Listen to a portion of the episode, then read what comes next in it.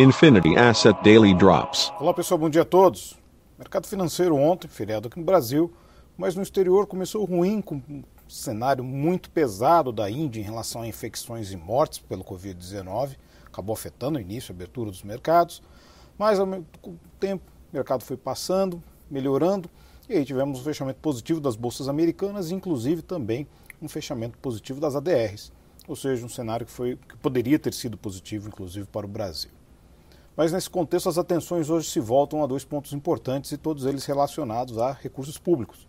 O primeiro, efetivamente, ao orçamento no Brasil. Entender como vai ser aprovado e como vai ser a peça orçamentária que vai ser colocada em prática no próximo ano, depois de todas as modificações e o processo que pode excluir os gastos de saúde. Saúde não somente, os gastos ligados, conectados efetivamente à pandemia. Esse é um ponto importante, obviamente. Era de se esperar que isso acontecesse, mas não juntamente com o número de emendas que foi colocado.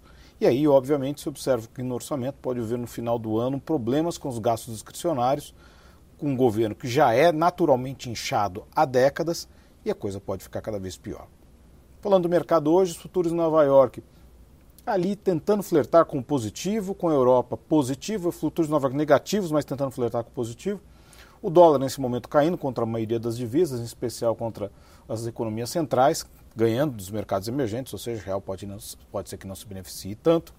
E temos na agenda econômica hoje, importante, a decisão de juros por parte do BCE, com depois o discurso da Lagarde. Temos também hoje, nos Estados Unidos, venda de imóveis pré-existentes, temos é, pedidos de auxílio-desemprego e indicadores antecedentes, e também o Fed, atividade nacional do Fed de Chicago. É isso aí, pessoal. Tenham todos uma ótima sessão e bons negócios. Infinity Asset Daily Drops.